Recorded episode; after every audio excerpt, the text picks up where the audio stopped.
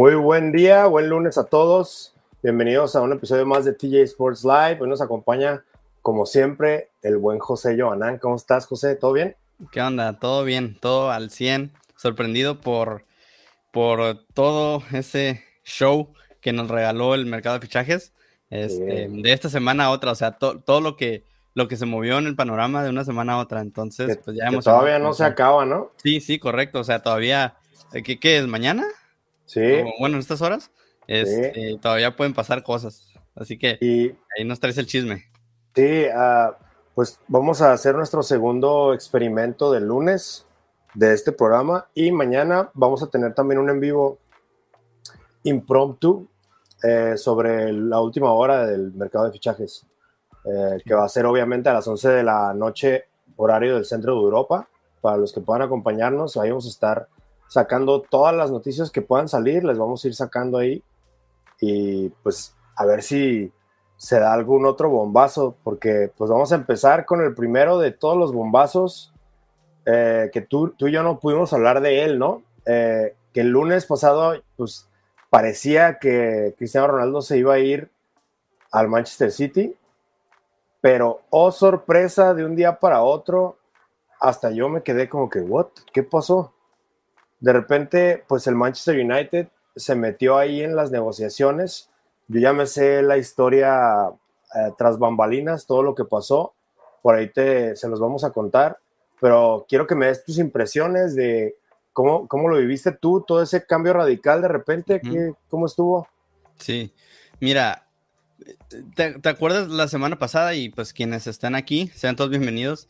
Eh, quienes también estaban en la transmisión de la semana pasada, justamente, platicábamos más incluso que en Manchester City. No sé si recuerdas que habíamos platicado de esa hipotética situación en la que Mbappé saliera lo más pronto posible con, con una eh, oferta del Real Madrid, que a final de cuentas el PSG ha, ha ido rechazando y rechazando. Pero en ese caso hipotético decíamos que podía salir Mbappé y que llegara, o bueno, que, eh, que el Paris Saint Germain, pues de alguna forma intentara o, ir por Cristiano. Eh, también sí, sí recuerdo que mencionamos que se oía por ahí el City, incluso el United, pero esa era, si acaso, la tercera opción. O sea, no la teníamos dentro del panorama eh, más, más posible, ¿no? O más factible, por lo menos en ese entonces. Y justo ese día del fichaje de Cristiano, y, yo creo que como a todos nos sorprendió, eh, porque horas antes de que se oficializara o que se empezara a escuchar que ahora el United iba por, por Cristiano, estaba sonando y bien fuerte para el City, pero fuerte. O sea, yo creí que iba a ser un hecho. Incluso recuerdo haber leído el post em, cuando decían que Cristiano eh, regresaba a Manchester y yo pensé que se referían al City. Hasta que leí eh, ya pues más a detalle y vi que era el United. Yo no esperaba que fuera el Manchester United. Este, creo que se sacó la lotería. Ahorita nos vas a contar tú la historia, realmente cómo sucedió, pero si bien ya hablábamos de los candidatos fuertes eh, en Europa para, pues para tener una buena temporada, el Manchester United alzó no solamente una mano, levantó las dos manos. Es, un equipo ahora sí eh, ampliamente candidato. Claro que hay que ver cómo, cómo eh, funcionan las incorporaciones que tuvieron, pero ahora sí me parece que es un equipo muy serio para tomarlo en cuenta, este, pues para Champions y, por supuesto para la Premier League. Sí, que justamente ahorita Cristiano Ronaldo, como no sé si se dieron cuenta, pero pues ya va a ser una fecha internacional otra vez de eliminatorias para el Mundial y Cristiano Ronaldo precisamente ahorita se encuentra entrenando con Portugal. Sí. Eh, como pasó todo fue, eh, pues incluso yo creo que el mismo Manchester City le sorprendió este pues,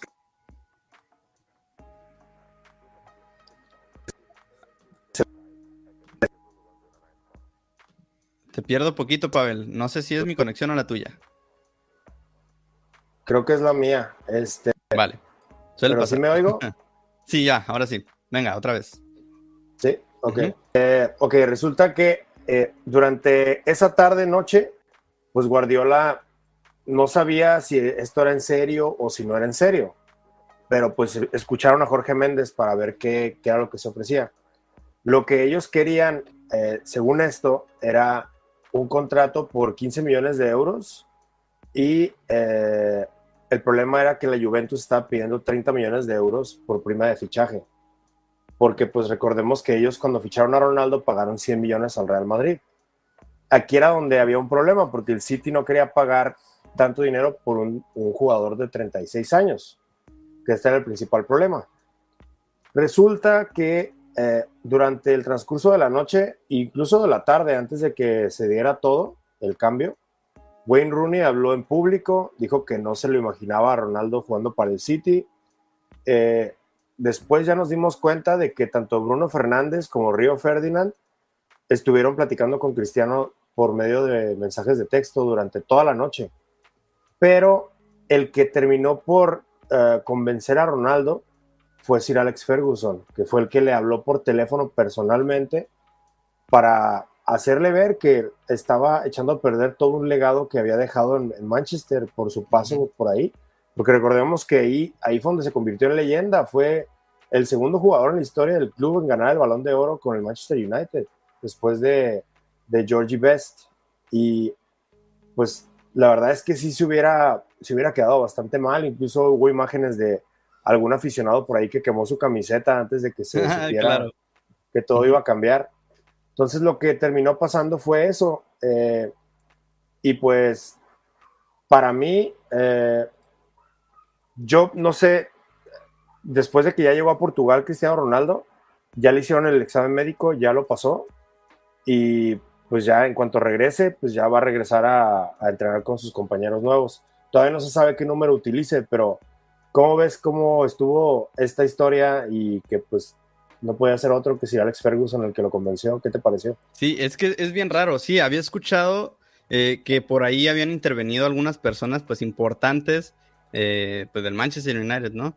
Y no solamente importantes para la institución, sino importantes para Cristiano. O sea, le tocaron las fibras del corazón y al final de cuenta, esta, este hecho o este fichaje sí nos demuestra un poquito la parte romántica del fútbol que tanto hemos criticado que se ha perdido, ¿no? Este, porque seguramente Cristiano eh, pudo a lo mejor haber tenido algunas mejores ofertas, muy probablemente con equipos que, tuvieran mejor solvencia económica, em, pero sí pesó mucho la parte, pues sí, digamos, romántica del fútbol. Y eso la verdad se agradece, porque te habla de de realmente las ganas que tenía Cristiano de volver al Manchester United. Este, y eso emociona mucho porque pues un jugador motivado y emocionado por, por estar en un club que tanto ama, eh, pues seguramente se puede traducir a, a, un buen rendimiento pues durante toda la temporada. Eh, sí, lo que mencionas del, del City, eh, miren, bueno, para las personas que están conectadas, gracias por seguir a TJ Sports. yo pues trabajo en TJ Sports subo bastante de los videos que ustedes ven eh, todos los días. Y recuerdo que esa mañana aquí en, o mañana tarde en, México, eh, estaba pues yo editando los videos, ¿no? Ya tenía alguna lista de videos que editar y todo mundo dando su opinión acerca de Cristiano Ronaldo y la posible eh, salida, bueno, más bien la inminente salida de la Juventus y la posible llegada al Manchester City. Pero todos hablaban de la posible llegada al Manchester City. Y justo cuando estaba editando los videos, a ese mismo tiempo ya se estaba dando la noticia de que Cristiano llegaba al United. O sea, fue en cuestión de minutos en los que el cambio se dio, en los que creíamos todos que iba al City y se fue al Manchester. Eh, de verdad, insisto, me emociona mucho eh, cómo esta parte romántica del fútbol, pues todavía eh, hasta el día de hoy se hizo manifiesta, ¿no? Entonces, este, sí, estoy emocionado por, por verlo. Lástima que se atraviesa esta, eh, pues fecha FIFA, que nos va a hacer esperar un poquito, pero, pero bien, eh, la hacen de emoción. Entonces estoy emocionado. Y con respecto al dorsal, al número que utilizará, eh, vi por ahí una imagen donde estaba registrado también con el 7 junto con Cavani. yo no creo que le quiten el 7 a Cristiano. O sea, CR7 creo que es, de siempre, ¿no? Incluso cuando llegó al Madrid, que estuvo una temporada, dos temporadas con el 9 y una, una temporada y rápidamente cambió al 7. Sí, de hecho hay, hay noticias sobre eso. Eh, Daniel James tenía el 21 en el Manchester United y a él eh, el loco Bielsa lo quiere para el Leeds United y ya están en, está bastante avanzada la negociación. Entonces, eh, no sé si recuerden qué número usa Cavani con Uruguay. Eh, el 21. ¿Sí? Fíjate, No, no, tengo, no tengo en mente ese dato. Utiliza el número 21. Entonces, Daniel James tenía el 21. Lo más probable es que termine saliendo y por ahí pueden encontrar un punto medio con Cristiano y Cavani, que Cavani no creo que tenga problemas accediendo a, portar el 21 y que le deje la 7 a Ronaldo, que Ronaldo pues es leyenda del United, no, no pueden decirle que no, realmente. Sí, claro. Claro, no, sí, totalmente. Cristiano Ronaldo tiene que usar el 7. Sí, sí, creo que sí, es más factible que Cavani, como bien lo planteas, eh, ceda a usar otro dorsal, a que Cristiano use otro, ¿no? Porque prácticamente en selección también es el 7 y, y, Cavani, pues, pues no. Entonces, sí. Sí, eso es lo que seguramente va a pasar. Y aquí va a ser un poquito diferente el pago que le van a hacer, porque van a ser los mismos 15 millones que se habían acordado, pero también se van a agregar otros 8 millones en variables que no son muy complicados de conseguir para él. Entonces va a terminar ganando entre 20 y 23 millones de euros por las próximas dos temporadas y va a haber opción para quedarse una más o si no, pues ya irse a la MLS, como ya había mencionado en algunas ocasiones. Es cierto, eh, perdón, Pavel, te iba, te iba a plantear o preguntar eso. Este, ¿sabes qué es lo que viene de la carrera de, Cristiano? O sea, ¿dos años, tres años en Manchester? Van a ser dos años con opción a un tercero, dependiendo de cómo se sienta él. Y dado el caso de que siga queriendo jugar ahí, eh, van a irle renovando como lo están haciendo más o menos con Slatan. Que es una temporada y una temporada y una temporada. Y así va a ser. Y pues Ronaldo ya, ya amenazó, ya dijo que se iba a quedar a jugar hasta los 40 años en el máximo nivel, entonces a ver si cumple, ¿no? Pues tiene cualidades, ¿eh? Y de sobra.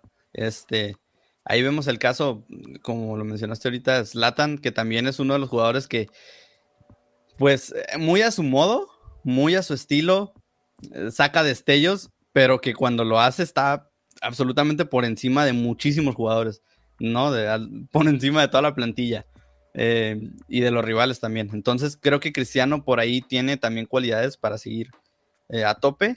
Este, y ya es también un punto de discusión interesante eh, ver, por ahí veía tú que en los comentarios, en el chat, creo que mencionabas que, que la lluvia, la, la perdón, le quedó pues chica a Cristiano.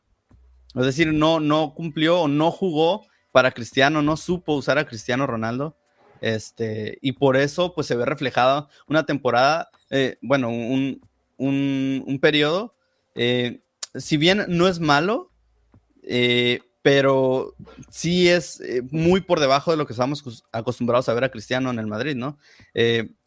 pero sí, creo que parte de eso es justamente el equipo. Entonces, veremos cómo le va ahora en el Manchester United, un equipo que se armó muy bien, que ya venía una temporada buena y ahora promete y mucho, ¿no? Sí, y pues a ver cómo le va con el equipazo que va a tener al lado, porque se quedó Pogba, está Sancho, está Bruno. Eh, si Cavani se queda, va a estar Cavani, aparte Marcus Rashford, que ya sabemos cómo juega. Eh, tienen buen equipo el, Manchester United para pelear por todo. Y pues es una buena noticia para todos los seguidores del United y para la Premier League también la verdad es que mucho crédito a Ronaldo por haberse querido ir a la liga más competitiva del mundo todavía a sus 36 años, ¿no? Sí, correcto. Eh, bueno, por ahí eh, lanzo un comentario, no sé, no sé, este, algunos de los fanáticos del fútbol que también estén por aquí. Eh, yo sinceramente, entre, entre esa disputa entre Leo Messi y Cristiano, prefería, ya lo he mencionado en varias ocasiones, a Leo Messi pero Cristiano me gustaba muchísimo en su etapa en el Manchester United. Entonces creo que también por eso me emociona y me, pega como en el sentimiento verlo nuevamente en el Manchester United. Creo que, eh, o sea, me, regresa esa ilusión de, esa espectacularidad que tenía. A mí me gustaba más el estilo porque pues claro que es cierto que cambió pues tanto de posición, tanto de, sí, función dentro del equipo, ¿no? Eh, a mí me gustaba mucho la versión del Manchester y bueno, a ver, a ver cómo funciona ahora. Seguramente, pues, al haber pasado tantos años, pues claramente habrá cambiado su estilo y, no sé qué función le vayan a poner específica ahora en, Manchester. Eh, Pero sí, te vuelvo a lo mismo, ya lo dije muchas veces y lo vuelvo a repetir. La verdad sí estoy emocionado por verlo. Quiero ver eh, si, si eh, o sea, si ahora su función es igual ser goleador, pero es que como está dentro de, algunos de los jóvenes, no sé si sea otra su función ahora dentro del equipo, ¿no? Impulsar al equipo, liderar, eh, no sé. Quiero ver cómo, cómo es que se desarrolla ahora en el nuevo equipo en el Manchester. Sí, vamos a seguirlo muy de cerca. Eh, creo que el, anuncio está por hacerse, yo creo que mañana, temprano, eh, ya se va a hacer oficial. Y de este vamos a pasar al otro nombre propio del mercado de fichajes, que es el que más dolores de cabeza me ha dado a mí, honestamente. Ya estoy un poquito harto de todo el tema porque, pues, fíjate, curiosamente, en 2019, con Neymar ya en el PSG, el Barcelona hizo un acercamiento serio para regresar a Neymar al PSG. Y están pasando exactamente las mismas cosas que sucedieron en aquel entonces, ahora con el Real Madrid y con Kylian Mbappé. Que el PSG, según esto, sí, que sí escucha la oferta, que y a la hora de la hora, al parecer, va a terminar, eh, pues no pasando nada realmente. Que eh, como van las cosas ahorita, eh, se avisó hace rato, hace unas 3, 4 horas, Radio Montecarlo avisó que el Real Madrid se salía de la del intento de fichaje eh, de Kylian Mbappé. Eh, se hablaba de que, bueno, como ya sabemos, ofrecieron 160 millones la semana pasada, luego se subió la, cifra a 170 más bonos y Radio Monte Carlo dijo que hoy eh, verbalmente ofrecieron 200 millones, pero algo pasó cuando estaba la mera negociación así verbal, que el Real Madrid dijo no, y se salieron de la negociación. Y ahorita como están las cosas, se supone que está muerto, pero pues ya conocemos cómo es la prensa de España, sobre todo la de Madrid, que pues trata de buscar una manera de vender eh, y de pues atraer a más gente y la verdad es que sí han atraído demasiada gente. Por un lado, los de A3 Media generaron mucha gente, ahorita justo están en un programa en vivo. Y por otro lado, el streamer Ibai Llanos, ya lo conocen, él jaló muchísima gente durante casi ocho horas el día de hoy, hablando de ese tema nada más. Y mañana van a hacer lo mismo. Pero yo le confío más a Fabricio Romano, que es eh, ahorita el, mejor periodista deportivo en materia de, mercado de fichajes.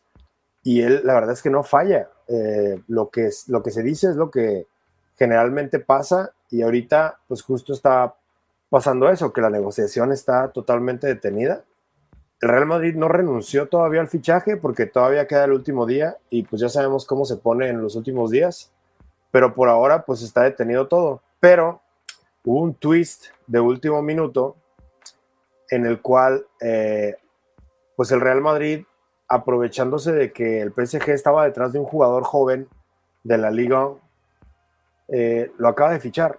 Y eso ya se confirmó, se confirmó, lo confirmó el mismo Fabricio Romano se trata de Eduardo Camavinga, el muchachito de 18 años de la selección de Francia, que el Real Madrid ya le tenía el ojo puesto cuando estaba Zidane, pero el PSG estaba intentando ficharlo pues con mucha eh, mucho ahínco, le digamos. Y ahorita pues ya se, hizo casi oficial, está a escasas horas de, de que el Real Madrid lo anuncie como su nuevo fichaje. Pagaron 30 millones de euros por él.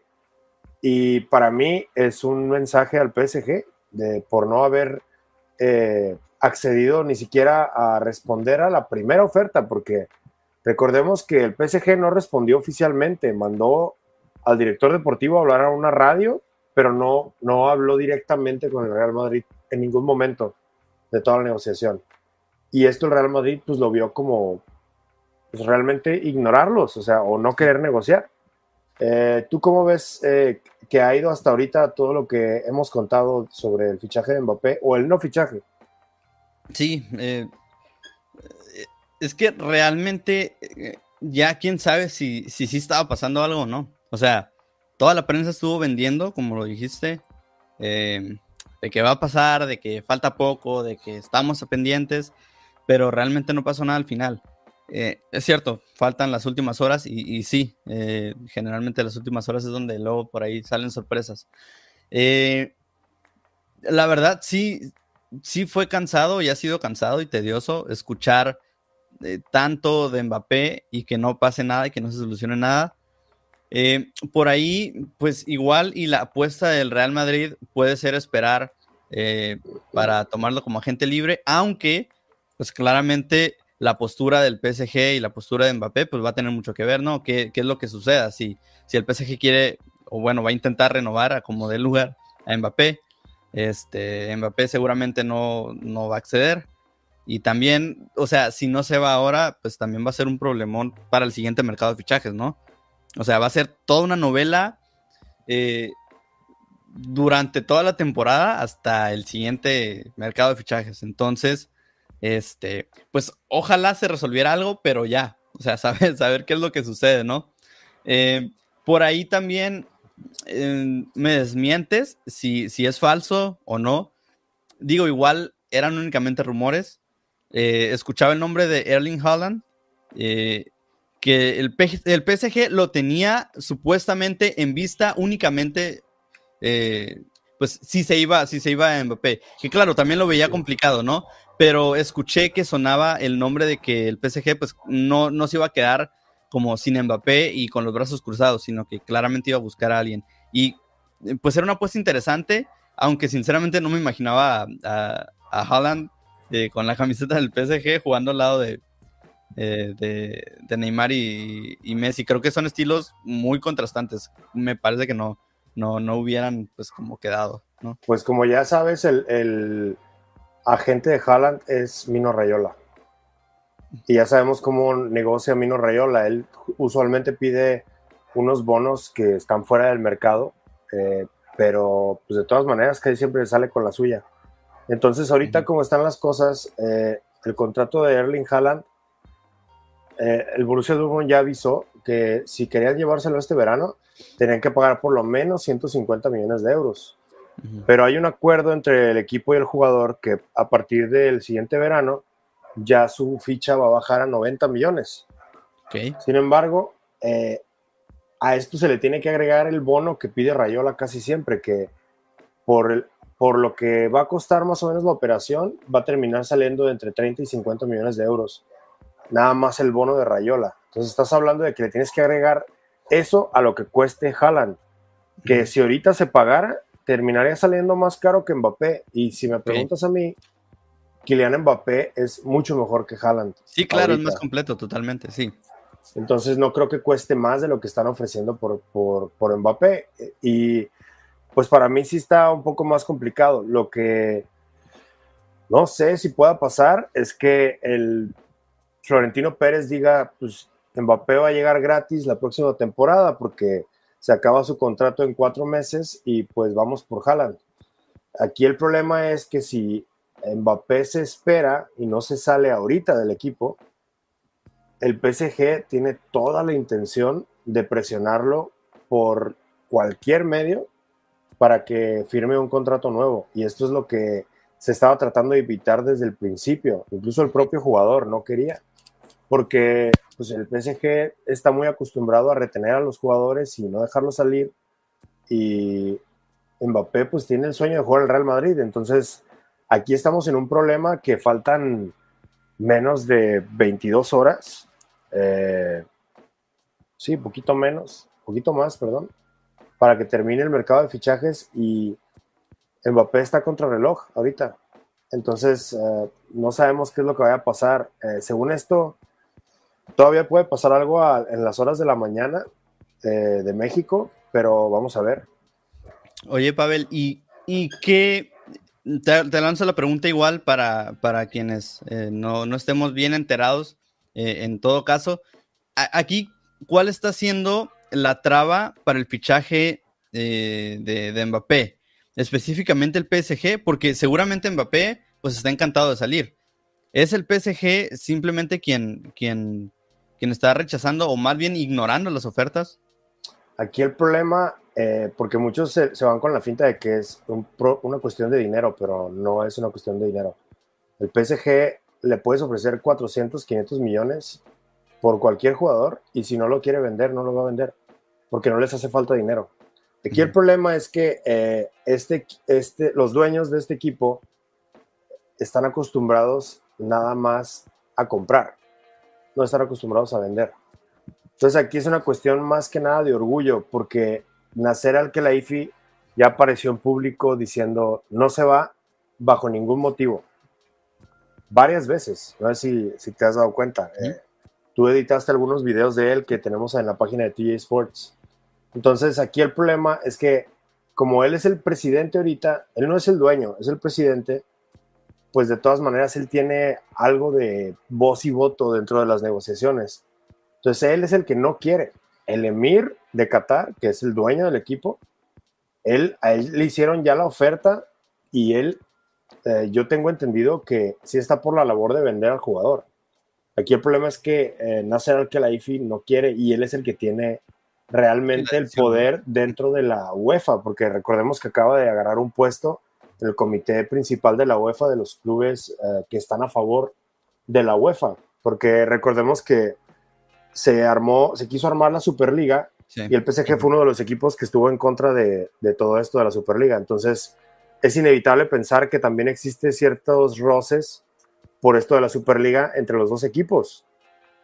y pues todo, todo, cuenta aquí. Entonces, ah, aquí va a ser, es como el salvaje oeste, un, en una de esas ah, que están los dos pistoleros y a ver quién la saca primero, a ver quién dispara primero.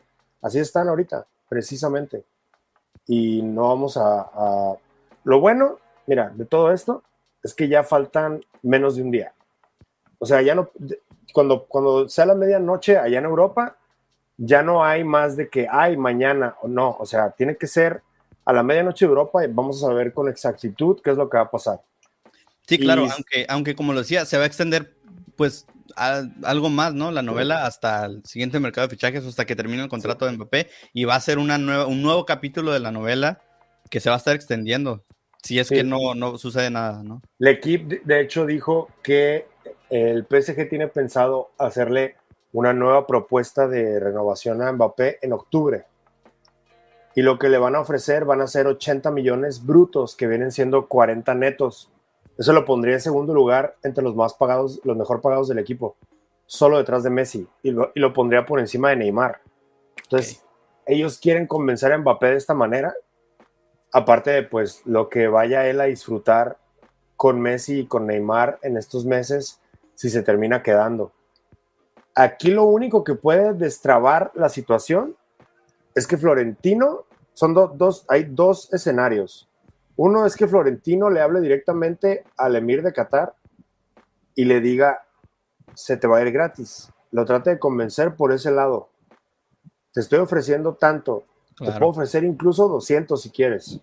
Pero se te va a ir gratis si no me haces ahorita caso a la oferta, porque Mbappé se quiere ir. Ya le rechazó tres o cuatro renovaciones. Yo honestamente creo y sigo pensando que lo que le ofrezcan va a seguir diciendo que no. Sí. Y la otra es que Mbappé, ahorita en la mañanita de Europa, que vienen siendo horario de aquí de Tijuana a las 11, 12 de la noche, que Mbappé haga algún tipo de pronunciación pública diciendo que se quiere ir. Si él hace esto, va a destrabar toda la situación y los dos clubes van a poder negociar. El problema es que Mbappé, como el PSG le ha pagado un dineral de todas maneras en estos años, no quiere verse malagradecido con el equipo. No, claro, o sea, imagínate también hacer esa confesión y, que por alguna razón no, se dé la, negociación, pues también va a quedar medio, medio incómodo dentro del se, se, echa, se echa toda la, afición encima durante el resto de la temporada. Eso es muy peligroso. Sobre todo la del PSG, que es, es, una afición, los ultras del PSG son entre los, están entre los más violentos que existen en todo el mundo. De hecho, hubo una vez que estaban en desacuerdo con algo que estaba haciendo el equipo, no me acuerdo muy bien, pero invadieron el centro de entrenamiento del equipo para reclamar. Eso casi no se, no se oye mucho que pasa, pero en París sí pasa, están, están un poquito tumbados del burro los, los, ultras. No, pues entonces eh, no te quieres echar esa afición encima, ¿no? Sí, no, ni, creo que, Pues sí, por respeto a todos los que están en la institución, y todos los que siguen la institución, eh, sí, me parece, que, o bueno, veo complicado que Mbappé vaya a hacer alguna declaración. Lo, lo único que lo podría salvar es justo eso, que, que, que Florentino, que, o bueno, quien, quien se dedique específicamente a hacer esa negociación, pues busque convencer al PSG, aunque la verdad también creo difícil convencer al PSG, o sea, diciéndole aún que se le va a ir Mbappé gratis la siguiente temporada, eh, tampoco, tampoco me parece que sea o que, los, que les quite el sueño, ¿no? A los del PSG. Creo que de alguna manera u otra, ellos están buscando eh, poder, este, pues salirse con la suya, ¿no? Acomodar el lugar. Entonces también lo veo eh, complicado que, se dejen convencer así de fácil. No sé. que no se nos olvide este fichaje de Camavinga, porque la verdad es que sí, yo tengo siguiéndolo toda la temporada pasada y parte de esta y es un futbolista que tiene bastante, pinta bastante bien para los próximos 10 años. Es un medio centro, pero tiene mucha llegada.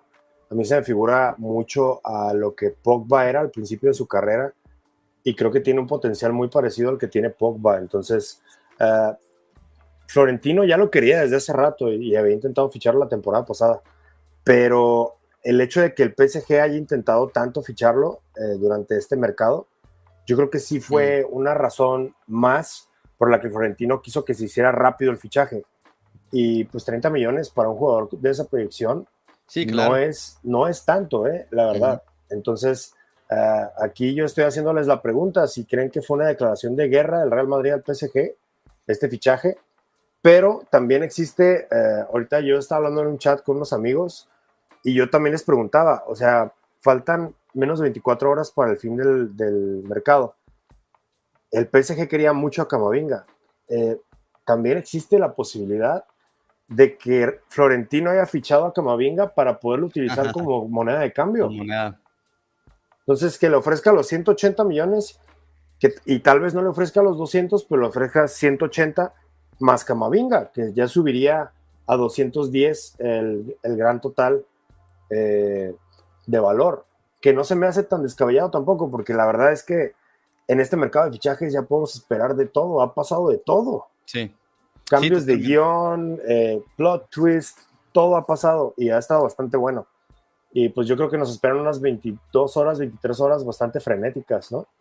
Sí, pues vamos a esperarlas. Este, eh, ahí quienes se puedan desvelar o levantarse bien temprano, según eh, su horario, pues para estar al pendiente y, y pues no ser los últimos en enterarse de qué pasó. La verdad sí, sí va a estar eh, bueno este mercado. Sí estuvo bastante loco, o sea, nunca nos habríamos imaginado eh, ver a Messi y a Cristiano eh, con un nuevo equipo en un mismo mercado de fichaje, este, vendiendo montón de, de, ¿cómo decirlo?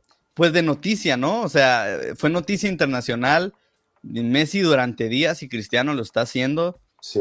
Este, es, una cosa extraordinaria lo que ha pasado en este mercado de fichajes. Eh, no sé si quieras, Pavel, perdón, ahondar un poquito eh, a lo que pasó ahora sí en el, en el debut de, Leo Messi, o, bueno, ah, si quieres te espero a, que, a que cierres el tema de mercado de fichajes, no sé. Sí, nada más, eh, por último, para hablar un poquito de lo que está haciendo el Barcelona, porque como sabemos, el Barça pues está en quiebra, sí, total, pero eso no quiere decir que no tengan la capacidad de poder vender algunos jugadores en estos últimos dos días para traer al delantero que, Ronald Koeman eh, le pidió a John Laporta. Entonces, ahorita en, estas últimas 24 horas había un problema con Ilaix Moriba, que es un futbolista bastante joven de la cantera del Barça, que él eh, pues está bastante mal asesorado, según lo que tengo entendido, porque estaba pidiendo un salario que era el doble de lo que está ganando Pedri. Ya sabemos Pedri cómo el impacto que tuvo esta temporada y estaba pidiendo el doble.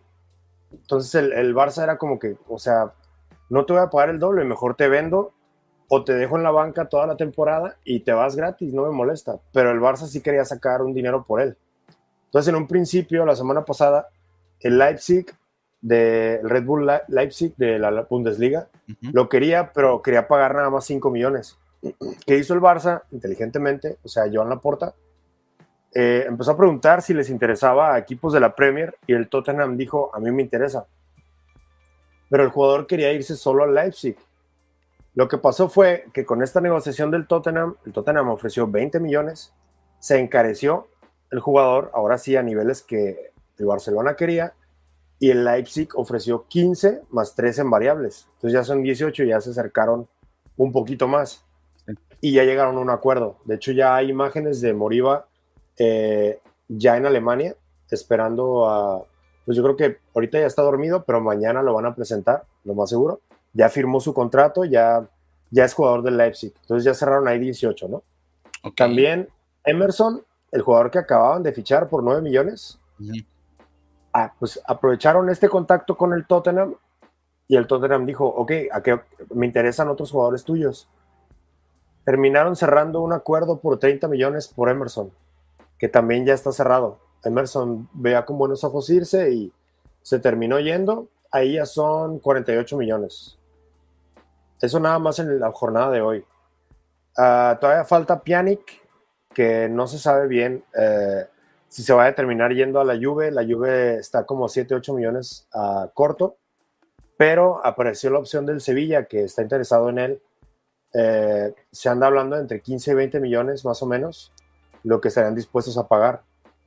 Y pues ya todas las, ventas que ya se hicieron, eh, entre ellas la de Aleñá, la de Trincao, que si terminan ejerciendo la opción de compra, porque recordemos que fue a los Wolves, e ingresaría otros 30 millones el Barcelona antes de que termine la ventana. Entonces, eh, en el gran total, si terminan vendiendo todo lo que ahorita parece que sí van a vender, Barcelona va a sacar más de 100 millones de euros en, este mercado. Y si logran sacarlos eh, en las próximas 3, 4 horas, yo creo que sí pueden ir por un delantero, eh, pues bueno, pero todavía no se sabe bien, bien quién va a ser, porque se está hablando de muchos nombres. Se está mencionando a Edinson Cavani, se está mencionando a Alexis Sánchez que regrese. Eh, y hay algunos otros nombres por ahí que se me escapan ahorita, pero eh, pues todavía eh, yo creo que les vamos a mantener informados a, lo largo de, esta jornada y mañana en esa última hora del, mercado les vamos a traer toda, toda la información que, que, hayamos recabado sobre los fichajes que sí va a terminar haciendo el Barcelona. Que a mí si me sigues preguntando, pues ya fichó a varios jugadores gratis y aparte con lo que vendió, yo creo que este mercado, considerando lo mal que estaba el equipo, quitando la salida de Messi, que obviamente eso fue, pues, yo creo que una tragedia para el Barça, yo creo que no lo hicieron tan mal y, pues, de acuerdo a lo que tenían, eh, con lo que se conformaron, no me parece absolutamente nada mal. No, claro, este, sí, pinta bastante bien lo que, lo que han hecho, eh, incluso calladitos, ¿eh? O sea, no ha sido tampoco el ojo del huracán como lo ha sido el PSG, como lo ha sido pues el bombazo ahorita con lo de lo de Cristiano. Sí, el United. Este, ah, sí. Eh, el Barcelona calladito haciendo su trabajo y la verdad lo ha hecho bastante bien. Y quiero destacar pues incluso la incorporación de, de Memphis Depay. Perdón que, de repente a lo mejor me, empieza a ilusionar mucho con él, pero pues bueno, volvió a marcar este fin de semana. Eh, por ahí también falló una clase carísima, pero pues equipo, su equipo ganó. Eh, y bueno, así poquito a poquito, caminando, buen trabajo. No sé qué tanto les alcanza esta temporada, pero si, pues lástima que, bueno, lástima para ellos, el mercado de fichajes pues ya está en sus últimas horas y, se vuelve a, ya se vuelve un factor el tiempo, ¿no? Para poder tomar decisiones, para poder eh, generar acciones en cuanto a eh, decir qué, qué hacer eh, pero, no sé, igual y, si puede, o si alcanza a, por ahí a, rasguñar todavía algo, ¿no? Y quedarse con algo importante para la delantera. Eso sería bueno considerando que, pues que el Madrid pues ya tuvo eh, el fichaje de Camavinga que comentas, eh, o en un escenario muy, ya ahí, más adelante, en las próximas horas, pensando que llegara Mbappé. Entonces, eh, sí o sí creo que el Barcelona eh, pues tendría que también considerar a alguien. Entonces, eh, el hecho de, no fichar a alguien más puede que sí lo deje un poquito relegado de la competencia por la liga, ¿no? Este, pero sí, o sea, hasta ahorita el Barcelona está haciendo un trabajo extraordinario. Sí, aparte, también tenemos que mencionar el gran perdedor para mí de este mercado de fichajes, que si estoy usando el término muy, muy a la, a la ligera, tal vez, porque ficharon a un jugadorazo. pero es que haber tenido, haber tenido la opción de fichar a Messi y a Cristiano Ronaldo en la misma ventana y no aprovecharlo, neta, yo creo que es de los, de los peores errores que pudo haber cometido el Manchester City. Y la verdad, yo creo que Guardiola se debe estar dando golpes en la cabeza ahorita todavía por haberse perdido el fichaje de Messi. Y pues el de Ronaldo, yo creo que también él se imagina que Jorge Méndez probablemente los usó un poquito para llamar la atención del Manchester United, porque a mí desde que empezó a sonar sí me parecía muy poco probable e incluso hasta imposible. Y pues mira, justo ah, cuando me desperté dije, ah, mira, ahora tiene más sentido que Jorge Méndez haya utilizado a Guardiola. Entonces, pero de todas maneras, yo sí creo que, o sea, Jack Grealish es muy bueno y todo, pero obviamente yo preferiría a cualquiera de los otros dos por encima de Jack Grealish. Sí, totalmente. Creo que eh, sí, lo planteas bien. El gran perdedor, digámoslo de esa forma, en este mercado de fichajes sí es el City. Que teniendo un buen equipo, habiendo tenido una buena temporada, eh, considerando lo anterior, haber llegado a, a, final de Champions, que pues creo que es el, el, objetivo más alto que está persiguiendo ahorita. Eh, el hecho de tener la oportunidad, justo como lo mencionas, de, haber podido tener a, a Messi, poder haber tenido, a Cristiano, que digo, igual, y, y pues tampoco es como que lo esperaran tanto, o sea, ¿quién, quién iba a pensar que, que iba a estar ahí la opción para que, para que salieran tan rápido estos dos jugadores, habiendo tenido, o sea, siendo los jugadores que son, Cristiano y Leo Messi, o sea, ¿cómo, ¿quién iba a esperarse que, que en el mismo mercado o en, en, situaciones pues relativamente cercanas una de la otra en, en cuestión de tiempo, pues iban a presentar esas dos oportunidades de ficharlos. O sea, a lo mejor no tenía presupuestado y justo por eso se anticipó el Manchester haciendo la, la incorporación de, de Grealish. Y bueno, salen estas dos situaciones que, que, bueno, Guardiola no se, no se jala los pelos nomás porque pues, ya, no, ya no tiene cabello.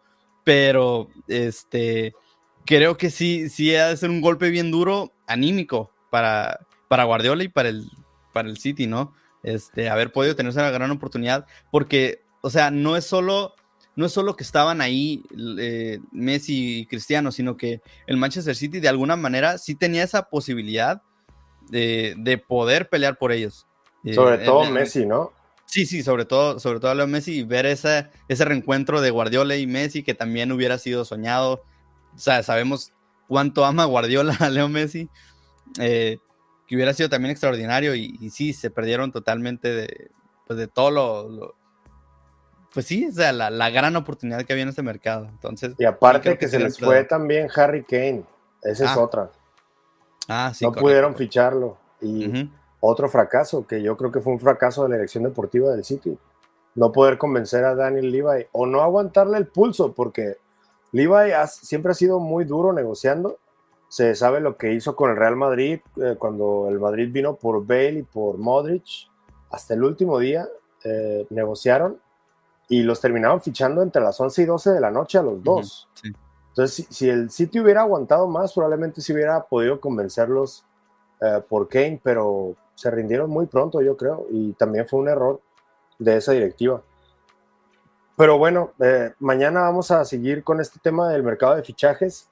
Por ahora eh, vamos a pasar al, yo creo que el tema que todo el mundo había estado esperando en este domingo, que es el debut de Leo Messi con el PSG.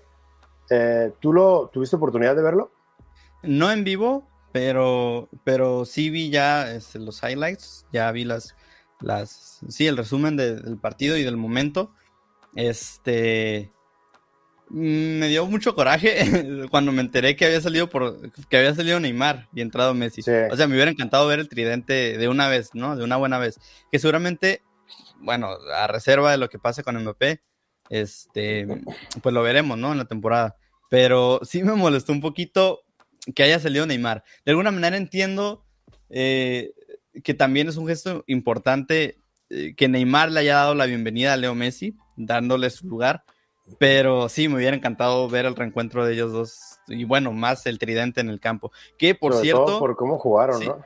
Sí, claro. De hecho, eh, te iba a mencionar, de hecho lo iba a mencionar hace rato, cuando estábamos hablando de Mbappé y, pues su relación con el PSG, yo lo vi demasiado contento, ¿no? Para, para estar en la situación en la que se encuentra ahorita, lo vi demasiado contento, demasiado sonriente, demasiado feliz, haciendo combinaciones con Leo Messi, marcando doblete, eh, y como bien lo pusiste en el título, opacando, este, pues lo que, lo que, celebró los goles fuerte también. Sí, claro, se llevó los reflectores. Digo, era inminente que, Messi se llevaría, pues también parte de la noticia, ¿no? De la nota, porque pues, obviamente ver debutar, o sea, ver jugar a Messi por primera vez en otro, en otro club, este, pues sí es, sí es impactante y siempre es noticia. Pero, pero sí, Mbappé también eh, alcanzó ahí a, agarrar un poquito de las luces de los reflectores eh, con, su doblete que, le da la victoria al PSG.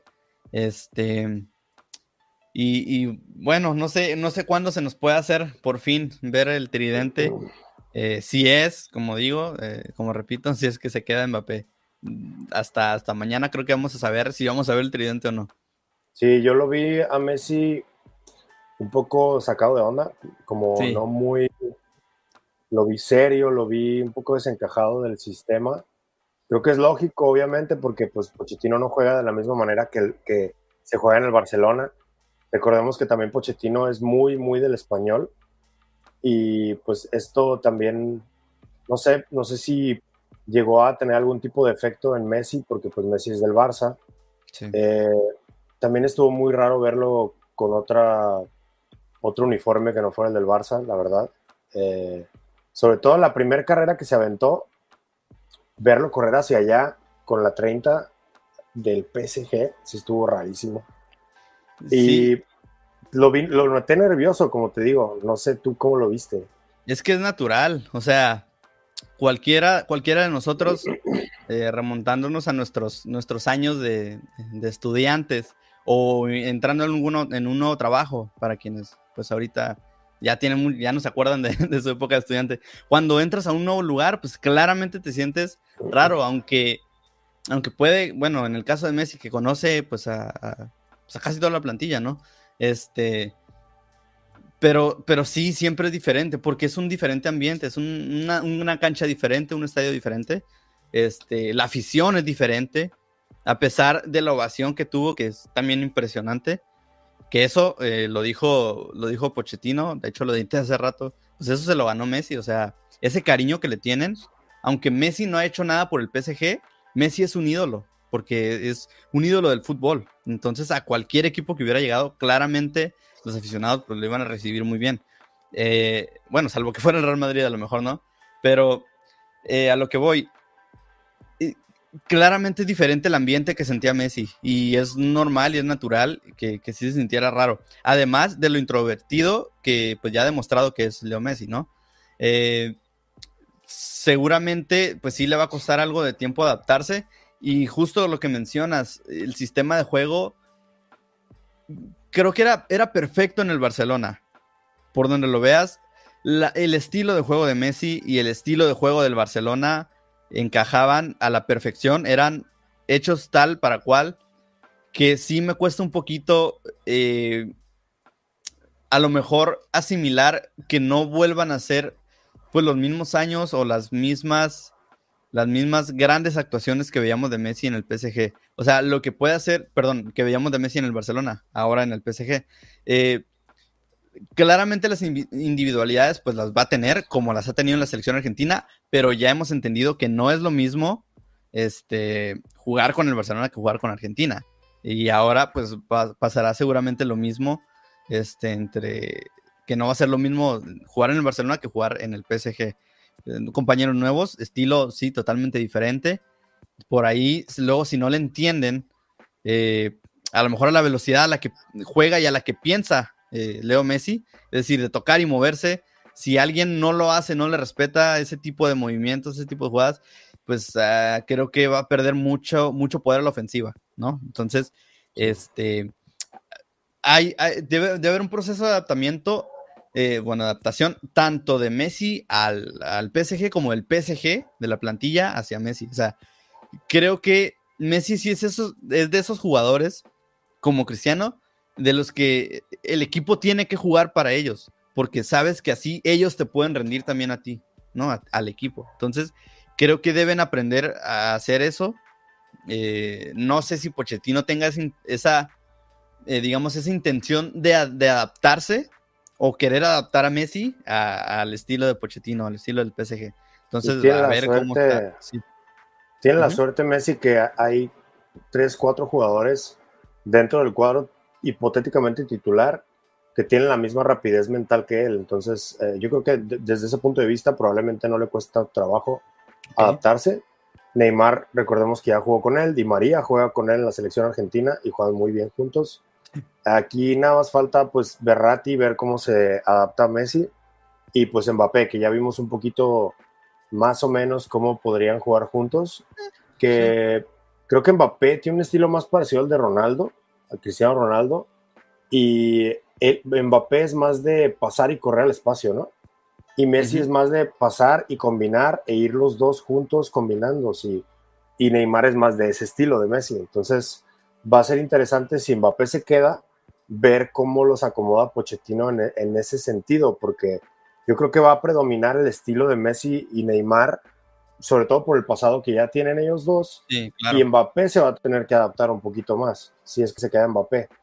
Eh, porque si es, eh, Mbappé es un jugador perfecto para, para mi punto de vista para los contragolpes, porque eh, él te la da y ¡pum! se va al espacio.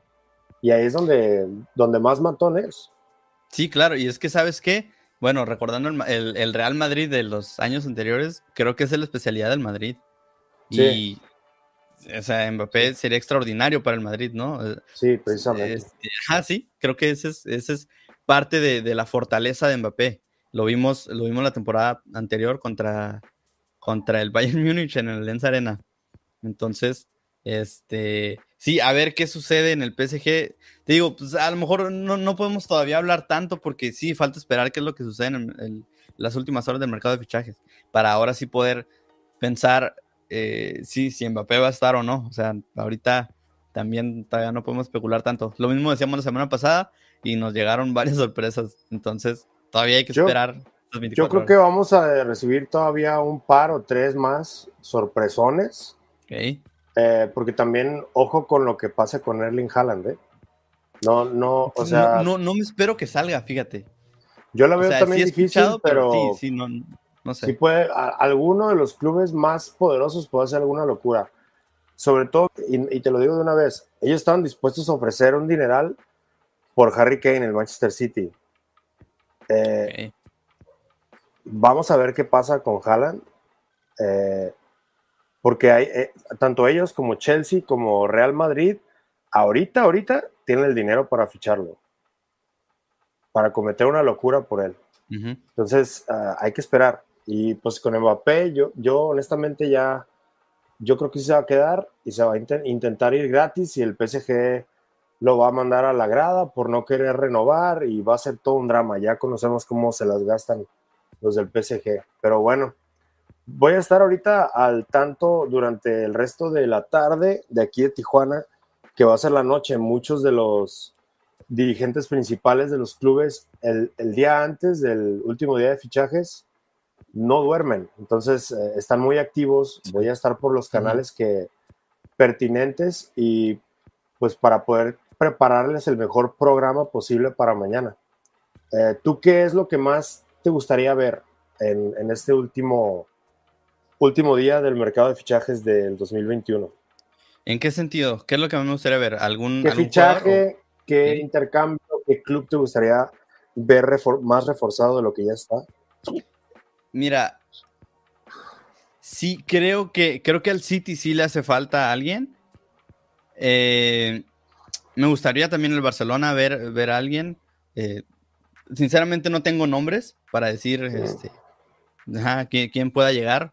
Eh, pero sí, por ahí, por ahí creo que esos son los, más.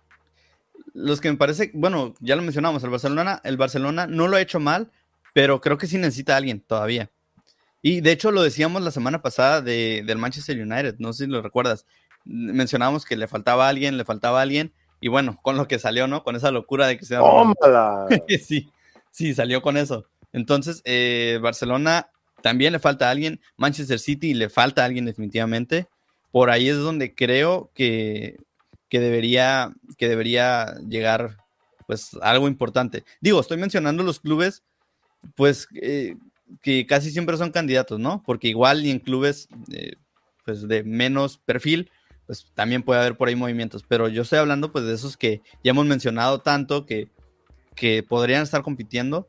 Entonces creo que sí, Barcelona y, Manchester City son los principales. Todos los que ya están ahorita armados son el Chelsea, el Manchester United, el PSG, aunque se vaya Mbappé.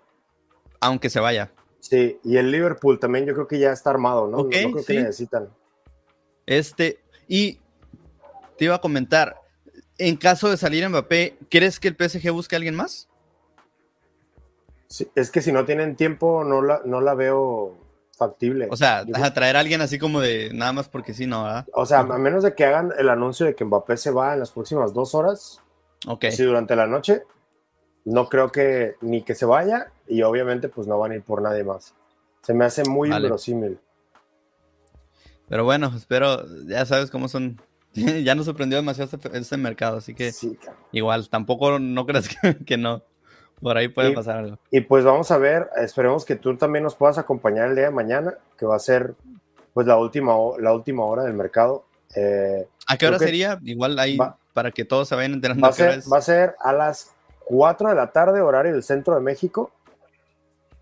2 de la tarde de nosotros, horario de Tijuana y de Los Ángeles y a las 11 de la noche, horario del centro de Europa, que es una hora antes de la medianoche, obviamente, ¿no?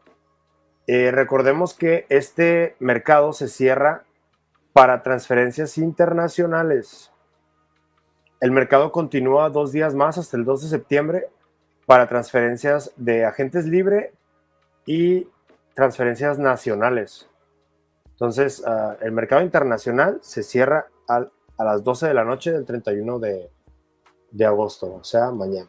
Y ahí vamos a estar para traerles lo que pueda suceder, que va a estar bastante entretenido y va a tener mucho drama, ¿no? Ya sabemos cómo, cómo pasa siempre. Eh, ¿Dónde te podemos buscar a ti en redes sociales para que le digas a la gente?